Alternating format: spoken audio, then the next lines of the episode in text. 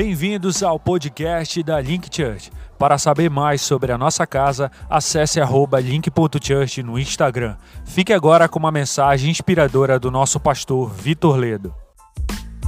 Vai tratar muitas áreas do seu coração e da sua alma. Então, participe, tá bom? Amém. Essa semana, antes de eu entrar aqui na palavra, eu estava saindo é, com a minha família um momento e eu tenho o Noah de 5 anos e agora um bebê de 8 meses em casa, né? E aí eu falei, Noah, vamos sair para dar uma volta de carro. Vamos. Né? A gente se arrumou e tal, e criança na frente de televisão para tirar é difícil, né? Quem convive com criança sabe. E aí eu já estava saindo de casa, o Noah lá na televisão, eu falei, Noah, desliga a televisão e venha, que a gente já está saindo, tá todo mundo, a gente já está todo mundo aqui no hall te esperando. E ele enrolando lá, enrolando. Aí eu falei, olha, Noah, se você não vier, você vai ficar. Né? Aquele famoso, aquela famosa ameaça. Aí ele, ah, tá bom. Ele desligou a televisão, saiu correndo, foi lá para o elevador. Aí entrou no elevador pensativo assim, virou para mim: Pai, você ia me deixar mesmo? Aí eu falei: Poxa, tadinho. Ele pensou que eu ia abandonar ele, né? Pensando que ele já estava assistindo rejeitado. Aí ele: Papai, se o senhor deixar, eu fico sozinho. Eu ligo o ar-condicionado, coloco o meu videogame e fico. você acredita nisso? Minha tem 5 anos de idade. Né? Eu já estava começando a maquinar já na cabeça dele a possibilidade dele ficar em casa sozinho. Eu já estava pensando o que, que ele ia fazer se ele ficasse em casa sozinho. Cara, na hora é, o Espírito Santo falou comigo também e ele falou assim: quantas vezes você também começa a crescer e começa a ficar independente, né? Muitas vezes a gente começa a crescer, começa a amadurecer na vida e começa a ter as responsabilidades, a gente começa a se tornar muitas vezes independentes de Deus. E achamos que agora, porque temos X anos de idade, né, ou porque temos um ar-condicionado ou um videogame, que podemos andar sem o pai ou sem a mãe, ou ficar sozinhos. Né? Mas é, eu queria começar essa palavra de hoje falando de dependência, e falando, cara, que embora você prospere, as coisas avancem, nunca perca a dependência de Deus que o nosso coração ele seja como de criança. Jesus disse: Olha, só vão herdar o reino de Deus aqueles que tiverem o coração de, como de uma criança. Né? E uma criança ela tem um coração que é dependente. Às vezes eu, o Noah está lá sentado no sofá, ele fala, pai, quero água. E eu já estou ensinando ele também a, a, se tornar mais independente de mim. E eu falo, filho, vai lá na geladeira, pegue, você tem mão, você tem perna. Né? Aí ele, ah, tá bom, aí ele vai lá. Mas o fato é que muitas vezes a gente cresce e a gente começa a achar que a gente não precisa de Deus. Nessa quarta-feira, não perde também, acabei de me lembrar porque tem muito a ver com isso. A gente vai ter esse seminário, essa palestra, na verdade, com o pastor Daniel sobre finanças. E muitas vezes o dinheiro, a gente prospera, a gente avança na nossa vida e a gente vai se tornando dependente não de Deus, mas dependente do dinheiro. Né? E a gente vai olhando a nossa conta bancária, se ela está cheia, a gente fica é, feliz e tal, mas se ela começa a entrar no negativo, aí a gente já começa a ficar preocupado e tudo mais. Então, vem quarta-feira, te inscreve, participa com a gente. É, galera do Hub, corram também. Eu sei que é a nossa reunião tradicional de quarta-feira, mas a gente abriu para todo mundo. Pastor Daniel é um cara muito usado no profético. Não deixe de estar aqui. Vai ser incrível. Amém? Vamos para a palavra? Quantos estão com sede e fome da palavra? Amém? Feche seus olhos, vamos orar. Diga assim comigo, papai.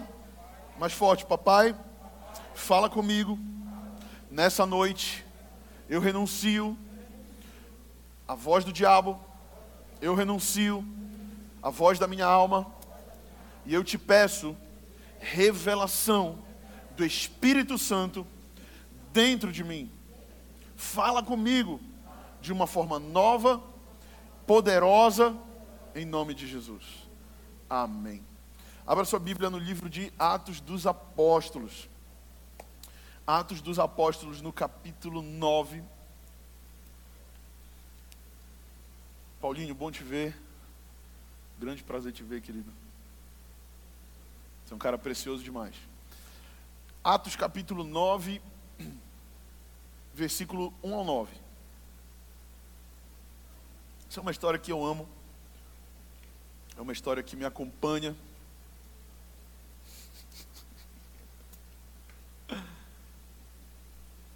Mas irmã, quem é Paulo? Mulheres. vocês são curiosas. Nossa. Atos capítulo 9. Acho que foi por isso que Jesus disse: Olha, não digam para ninguém que eu ressuscitei. Ele disse para uma mulher. Aí, meu amigo, correu solto a história.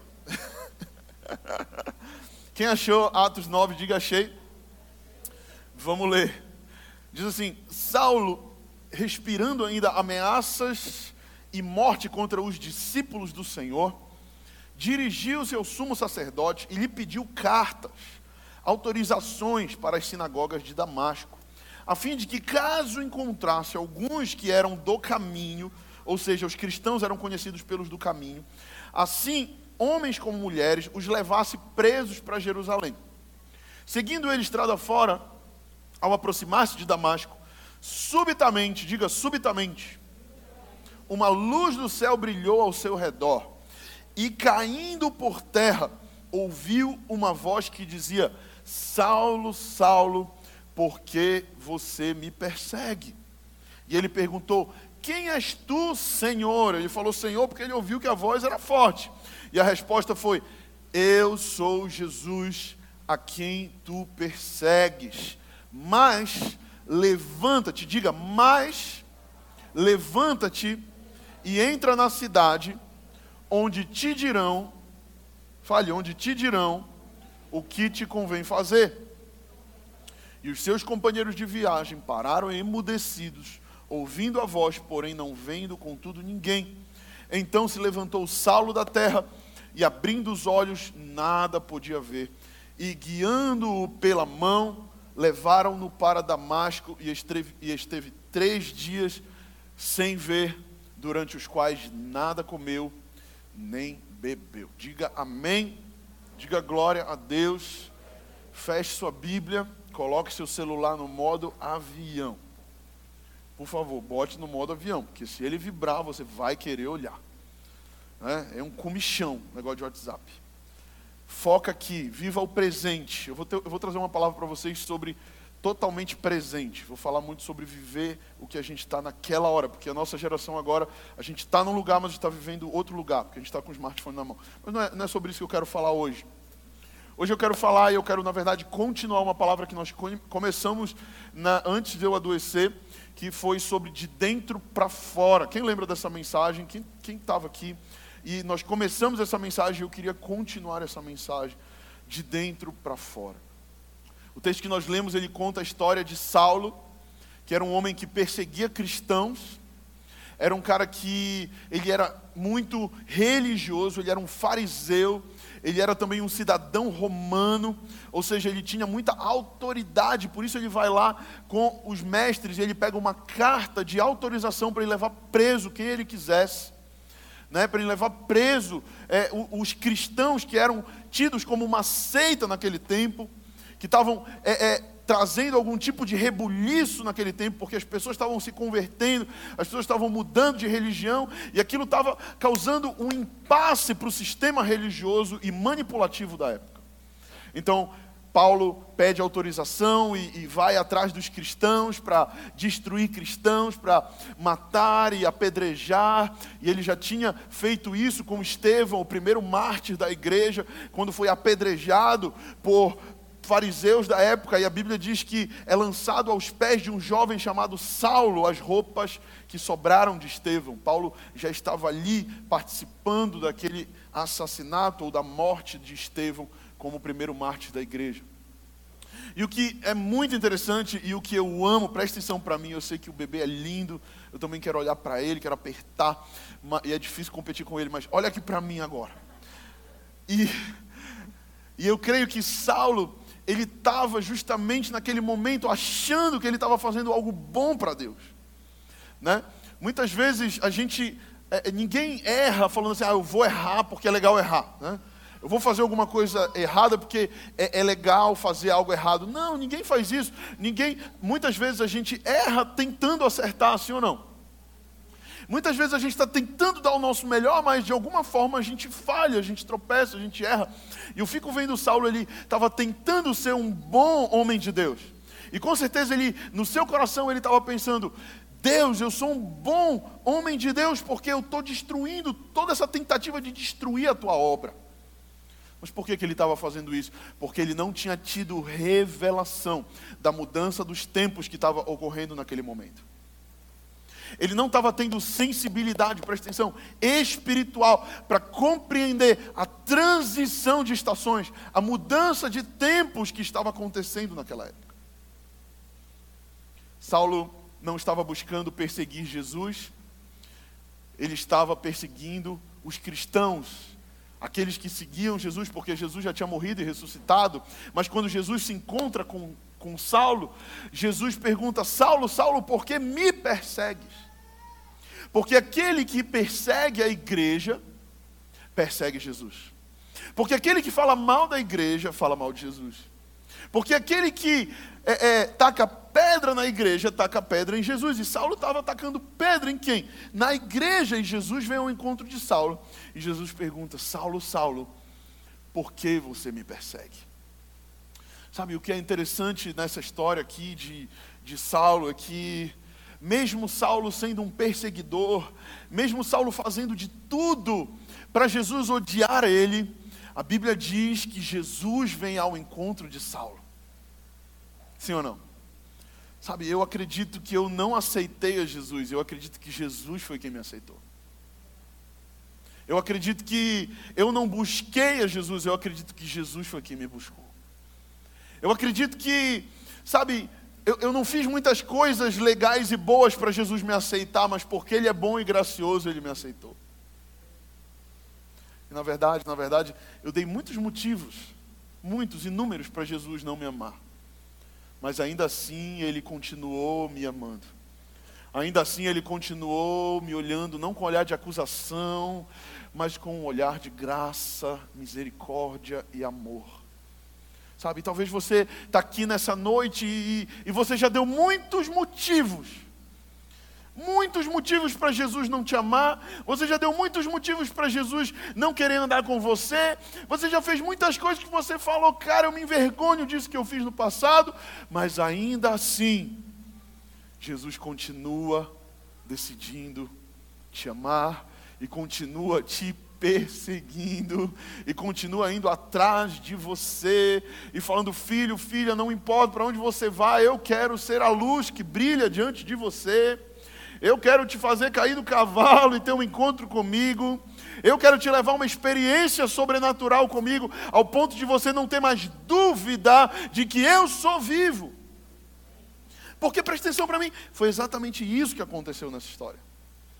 Paulo está ali caminhando de uma cidade para outra cidade, no caminho para Damasco, e a Bíblia diz que ele do nada tem uma visão de uma grande luz. E luz fala de novas oportunidades, luz fala de dia, de manhã, fala de sol, fala de que todas as noites a noite vem, as trevas vêm, mas 24, 12 horas depois a gente tem uma nova oportunidade que é a luz da manhã brilhando novamente para nós, e Jesus ele é essa luz. Jesus é essa luz que brilha diante de nós e fala: olha, há uma nova chance, há uma nova oportunidade, há um recomeço para a sua vida. Algumas pessoas dizem que Jesus ele é um gentleman. Quem já ouviu isso? Né? Jesus ele é um gentleman, mas eu gosto de dizer que não. Jesus não pediu licença para Paulo para entrar. Jesus ele não pediu licença para o Vitor para entrar. O dia que eu tive um encontro com Jesus, cara, eu fui invadido por um amor tão incrível, tão poderoso, tão sublime, foi a experiência mais transcendental, mais incrível. Usando uma palavra meio louca, mais apoteótica da minha vida. Foi o dia que eu tive uma experiência com Jesus. Sabe, e, e eu estou falando disso porque só existe verdadeira transformação se ela for de dentro para fora. Só existe verdadeira transformação na vida do homem se ele tem esse encontro com o Mestre. Esse encontro que faz com que a nossa pompa caia por terra. O encontro que faz com que o nosso orgulho caia por terra. O encontro que faz com que aquilo que a gente acha que a gente é nos diminua ao ponto de dizer eu não sou nada. Diante da presença desse Senhor, eu não sou nada. Como Paulo olhou e disse: Quem és tu, Senhor? Senhor. Ele podia ter dito: Quem és tu, cara? Quem é você? Mas ele diz: Quem és tu, Senhor? E a Bíblia enfatiza um S maiúsculo, porque ele sabia que era Deus. Ele sabia que era o próprio Deus que estava falando com ele. E Deus vem e arromba a porta do coração de Saulo. E pergunta: Saulo, Saulo, por que me persegues? Por que você caminha ainda assim? Porque você continua ainda andando dessa forma, você não está entendendo a mudança das estações, você não está entendendo a mudança dos tempos. Há um novo tempo para a sua vida, Saulo. Há um propósito para a sua vida, Saulo. Há uma nova identidade para a sua vida, Saulo. E a partir de hoje, você não vai mais ser Saulo, você vai ser conhecido como Paulo. Porque eu quero mudar o seu nome. Mudança de nome fala de mudança de identidade. E mudança de identidade fala de uma transformação interior, de uma transformação de dentro para fora. Quantos homens de Deus na Bíblia tiveram seus nomes mudados? Saulo se tornou Paulo, Simão se tornou Pedro, Abrão se tornou Abraão, Jacó se tornou Israel. Quantos outros tiveram seus nomes mudados, suas identidades transformadas? E eu quero te dizer nessa noite que o Senhor te trouxe aqui porque Ele tem um novo nome para você. Ele tem uma nova história para você. Ele tem uma nova identidade para você. Ele tem uma nova chance para você. E o que é interessante é que Jesus derruba Paulo no chão. Paulo era um cidadão romano, e eu não sei se você entende, mas um cidadão romano, ele era alguém que tinha um certo status social. É como se você tivesse o green card, né? Hoje em dia todo mundo quer ter um green card e morar nos Estados Unidos. Se você quiser morar nos Estados Unidos, você junta 100 mil dólares, monta uma empresa lá, contrata 10 funcionários e mantém 10 funcionários numa empresa que eles te dão um green card. Mas para isso é necessário ter recurso financeiro. Né? E naquela época não era diferente. A cidadania romana também, ou ela era herdada ou ela era comprada. Porque Roma conquistou muitos lugares e se você quisesse ser um cidadão romano, você ia pagar por isso. E Paulo ele era judeu de nascença, mas ele era um cidadão romano muito provavelmente porque o seu pai havia comprado ou ele havia comprado a cidadania.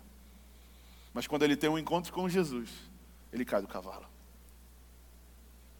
Quando ele tem um encontro com Jesus, sua pompa cai por terra. Quando ele tem com Jesus, Jesus o leva com a cara para o pó. Né? Jesus o leva para um lugar de onde nós viemos, e a própria Bíblia diz: do pó você veio e para o pó você vai voltar. Eu acho que se teve algo que foi tratado dentro de nós nesse tempo de pandemia foi o nosso orgulho, sim ou não?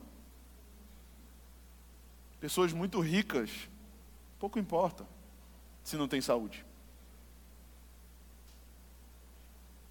Viajar, ninguém pode viajar mais, não podia, né, pelo menos.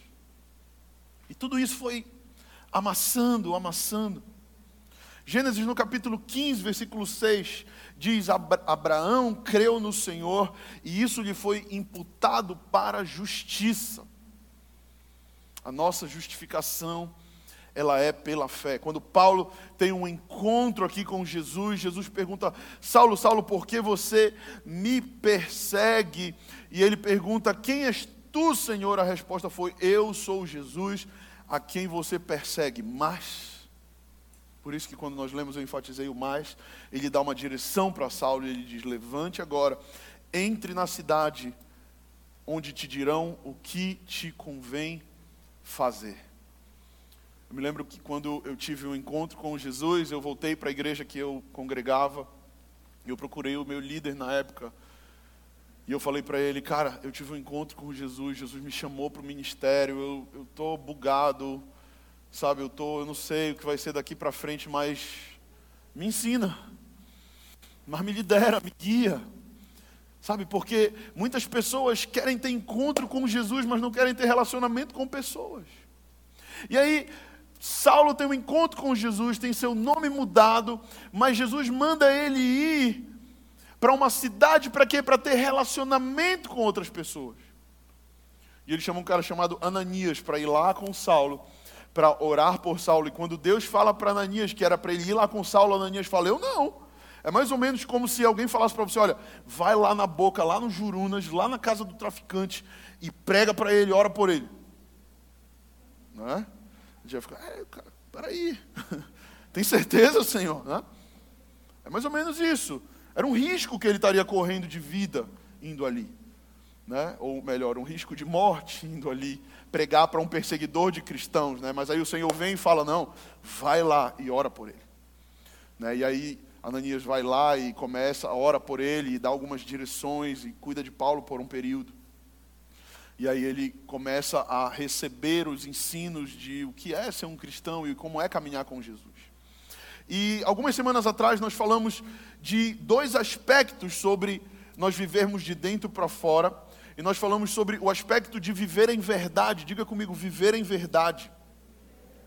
E nós falamos sobre os hipócritas que Jesus combateu tanto, os religiosos que aparentam ser algo né, na frente dos outros, mas por trás vivem uma vida diferente daquilo que, que, que mostram. Né? Falamos a, a, a tradução grega da palavra hipócrita é hipócrite, que significa atores, né? pessoas que estão numa plataforma ali atuando para um filme ou para um teatro, né? e Jesus ele combateu isso, por isso que para nós vivermos algo de dentro para fora, nós precisamos viver em verdade, parar de atuar, parar de se preocupar muito com o que as pessoas vão pensar e dizer sobre nós, e começarmos a realmente ser quem nós somos, e viver a nova identidade que Jesus colocou na nossa vida. Né? Precisamos ser honestos e nos perguntar por que muitas vezes eu finjo algo. Ou por que muitas vezes eu me comporto de uma forma para mostrar algo. Peraí, será que a minha, a minha necessidade de ser aceito por um grupo é tão grande a esse ponto? Se é, é porque eu ainda não entendi que eu sou aceito por Deus.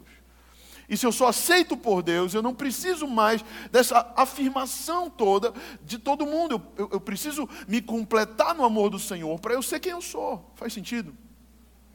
E nós falamos também sobre nós respeitarmos a nossa alma, né? e a alma é a sede das nossas emoções, a sede é, dos nossos pensamentos, do nosso psique.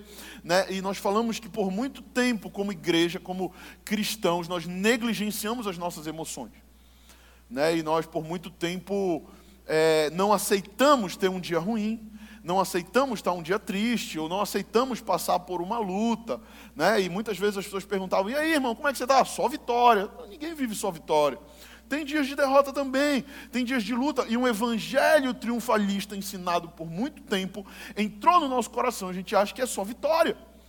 Diga para a pessoa que está do seu lado: tudo bem fracassar.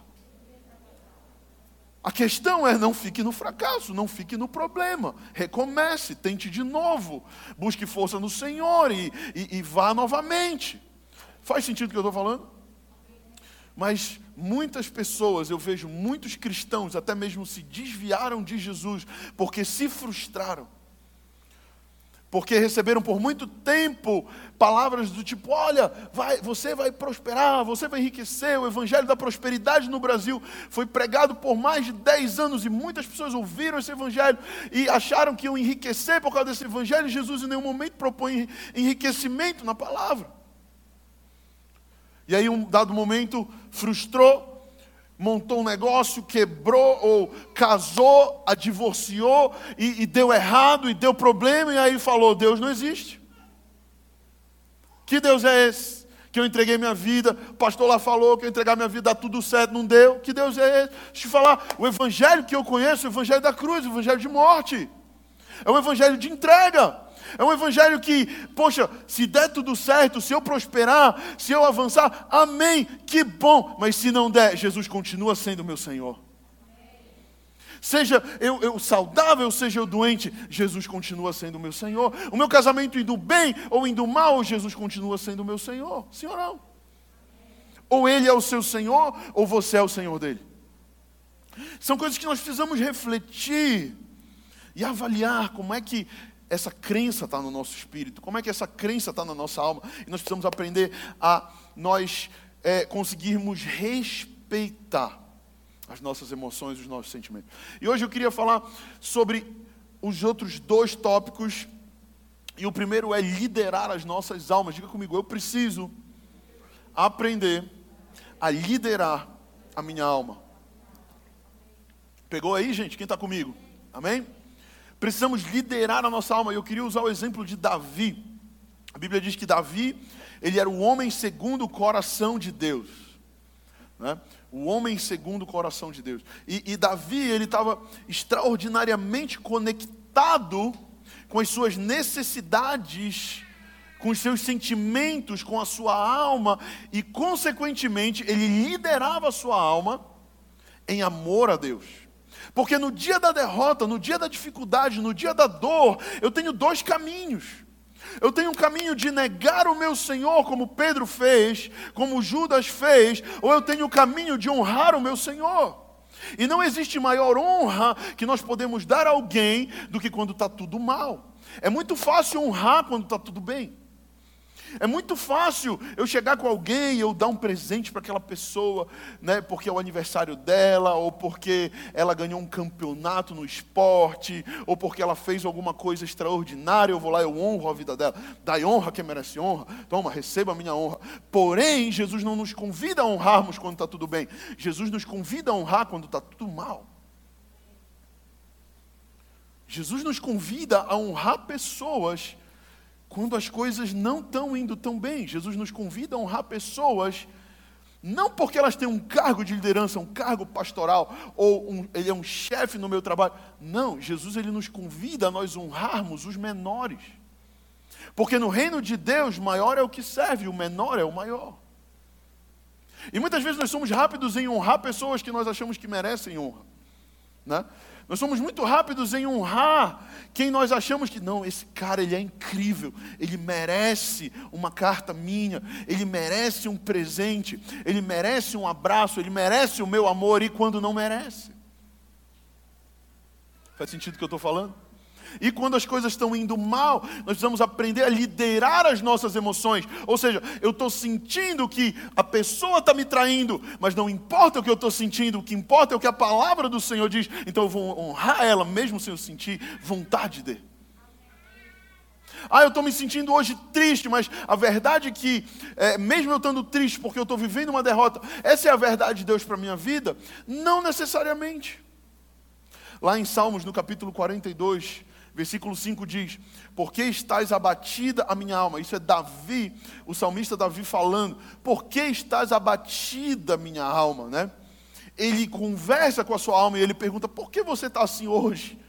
Por que te perturbas dentro de mim? E então ele declara a verdade. E ele diz: Espera em Deus, pois ainda o louvarei a Ele, meu auxílio, Rei meu e Deus meu. Existe poder na declaração. Diga comigo, existe poder na declaração. E deixa eu te dar uma chave: quando você estiver nos seus piores dias, pegue a palavra de Deus e declare na sua vida.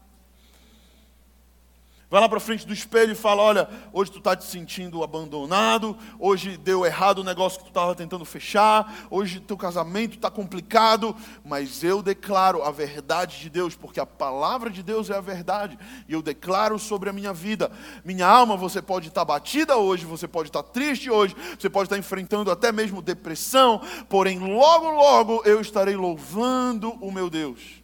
Eu estarei louvando o meu Senhor, porque Ele é o meu auxílio, o meu Deus. Faz sentido? Essa semana eu conversei com alguns irmãos, com alguns coaches de link. A gente teve uma reunião lá em casa. A gente tem uma reunião por mês com os coaches de link, onde a gente come junto, compartilha. Foi um tempo incrível, gente. O que mais teve foi chororô.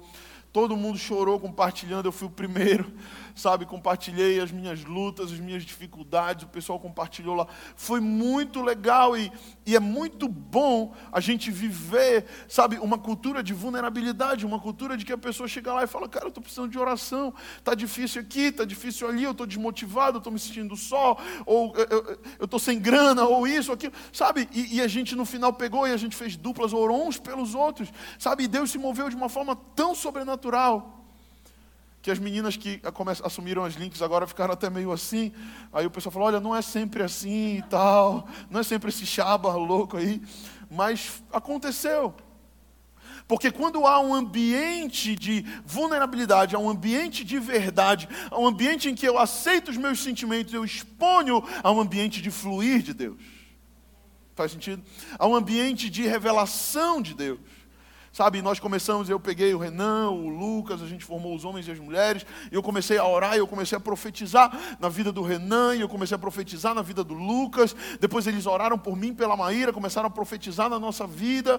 Sabe, a gente terminou aquela reunião se sentindo pronto para mais três anos de link, para mais três anos de ministério.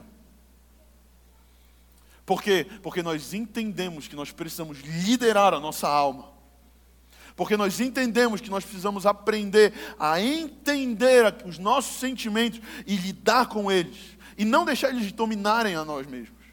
O Salmo 34 diz: Gloriar-se-á no Senhor a minha alma, ou a minha alma vai se gloriar no Senhor. Os humildes o ouvirão e se alegrarão. Mesmo quando Davi estava no meio de um deserto, literalmente no meio do deserto, perambulando, ele escreveu o Salmo 63 e ele diz: Ó oh Deus, tu és o meu Deus forte, eu te busco ansiosamente, a minha alma tem sede de ti, o meu corpo te almeja como terra árida, exausta e desejosa por água. Então ele fala: Sabe, a minha alma te busca. Sabe, eu sei que nós somos feitos espírito, alma e corpo, quem está comigo, e a gente pode adorar a Deus no nosso espírito, ou seja, eu posso estar aqui, eu posso estar caladinho aqui no culto, eu posso estar falando em línguas e chorei, baixei, e eu posso estar indo ali aquecendo o meu espírito ali, calado, mas eu também posso é, é, levar a minha alma a dançar, a cantar, a gritar, a, a, a, sabe, a deixar o meu corpo fluir em adoração. E é incrível quando a gente entende que a salvação de Deus é tridimensional. Quando Deus ele quer mover em nós, no nosso espírito, na nossa alma e também no nosso corpo. Eu lembro que quando eu me converti, uma das coisas que eu pensava muito era assim: por que, que quando eu vou para a balada, eu bebo e eu danço e eu brinco e eu curto, mas quando eu estou no culto, eu estou lá caladinho assim, sabe, parado.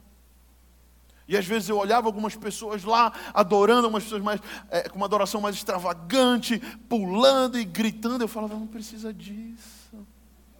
Não precisa. Né? Para que tudo isso? Para quê? Né? Mas a verdade é que quando a gente está na festa, para dançar, te joga. Mas para Deus não pode. Por quê? Por que para Deus não pode? Porque nós temos uma cultura religiosa dentro de nós, incrustada. Uma cultura de que não deixa nós fluirmos em adoração no nosso espírito, na nossa alma e no nosso corpo. E o Senhor hoje nos convida a nós liderarmos a nossa alma. Quando Davi vence uma batalha, a Bíblia diz que ele entra na cidade dançando e pulando, e ele escandaliza até mesmo Saul. Saul fica com ciúme né? porque as mulheres começam a cantar. É, Davi venceu, é, Saul venceu milhares, mas Davi venceu dez milhares. Né? E aí Saul fica enciumado e começa a perseguir Davi por isso. Mas a Bíblia diz que ele entra cantando e dançando.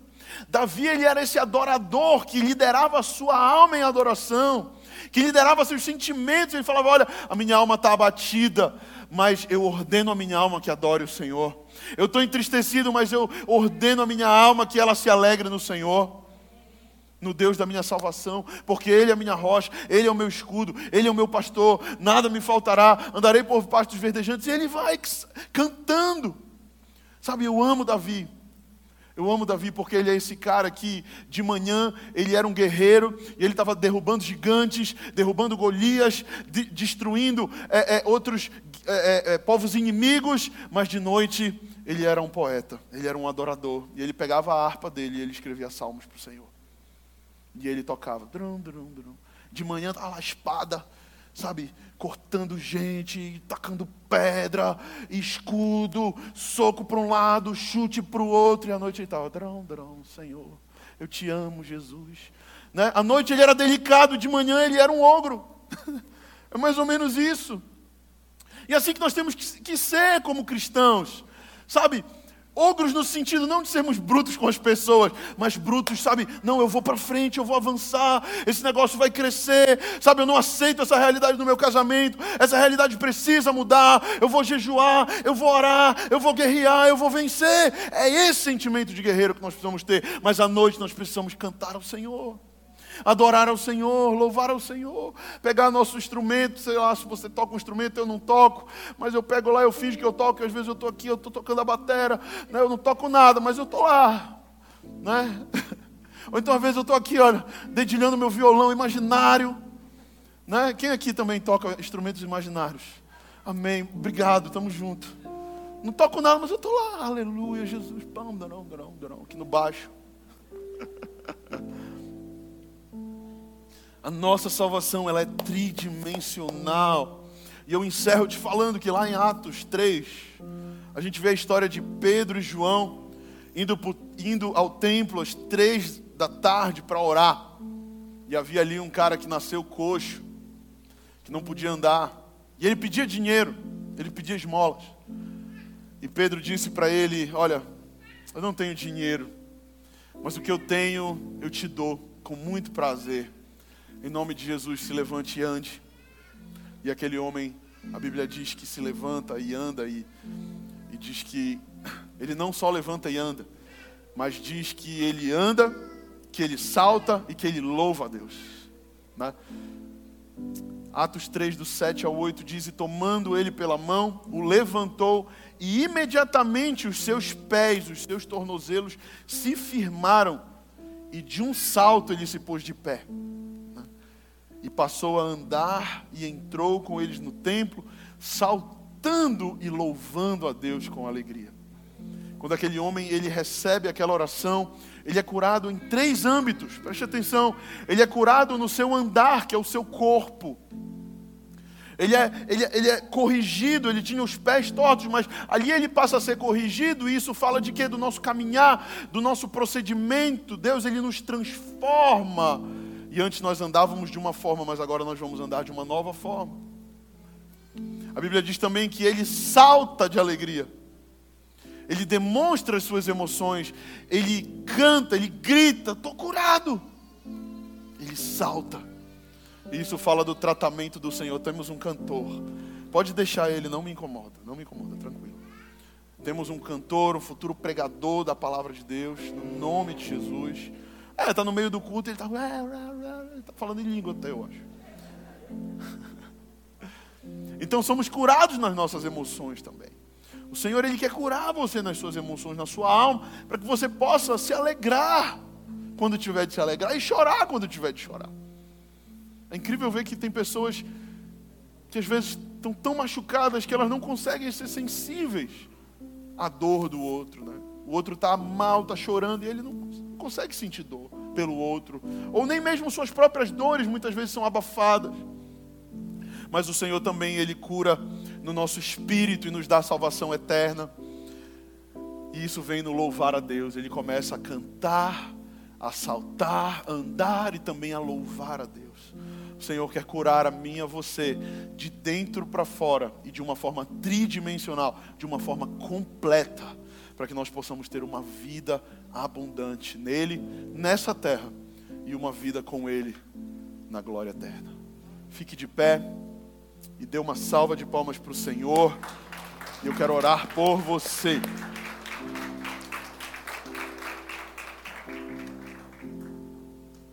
Eu espero que essa palavra tenha falado com você, que você tenha pego aí. Quem pegou? Amém? Às vezes está passando uma parte, opa, essa é para mim. Pega aí. Feche teus olhos, eu quero orar por você. Papai, muito obrigado por essa noite incrível. Muito obrigado, Senhor, pela transição de estações que estamos vivendo como igreja, como Link Church, como cidade, como Brasil, como mundo. Eu creio que estamos vivendo um tempo de transição e toda transição é difícil, mas eu creio, Deus, que o Senhor está cuidando da nova estação que vai chegar. O Senhor está cuidando do novo dia que vai raiar. Papai, eu entrego a Ti a próxima estação. Eu entrego a Ti a nova estação da minha vida. Fale com o Senhor agora, entregue. Eu entrego a Ti o meu futuro, o meu presente, o meu passado. E eu quero que você ore e diga assim comigo, Senhor. Mais forte, Senhor. Vamos lá, igreja, repete, Senhor. Eu desejo ser curado de uma forma tridimensional no meu caminhar, no meu saltar, no meu louvar. Senhor, eu oro por uma obra de dentro para fora, que o Senhor me transforme, me leve aonde eu preciso ir, porque Cristo em mim é a esperança da glória. E eu também oro pela minha família, pelas pessoas ao meu redor, por uma transformação de dentro para fora na vida deles. Me dá sabedoria para me relacionar com as pessoas que eu amo, com as pessoas que me amam. E eu te entrego a minha vida mais uma vez em o nome de Jesus. Em nome de Jesus. Feche seus olhos, vamos louvar o Senhor. E a gente já volta no último momento.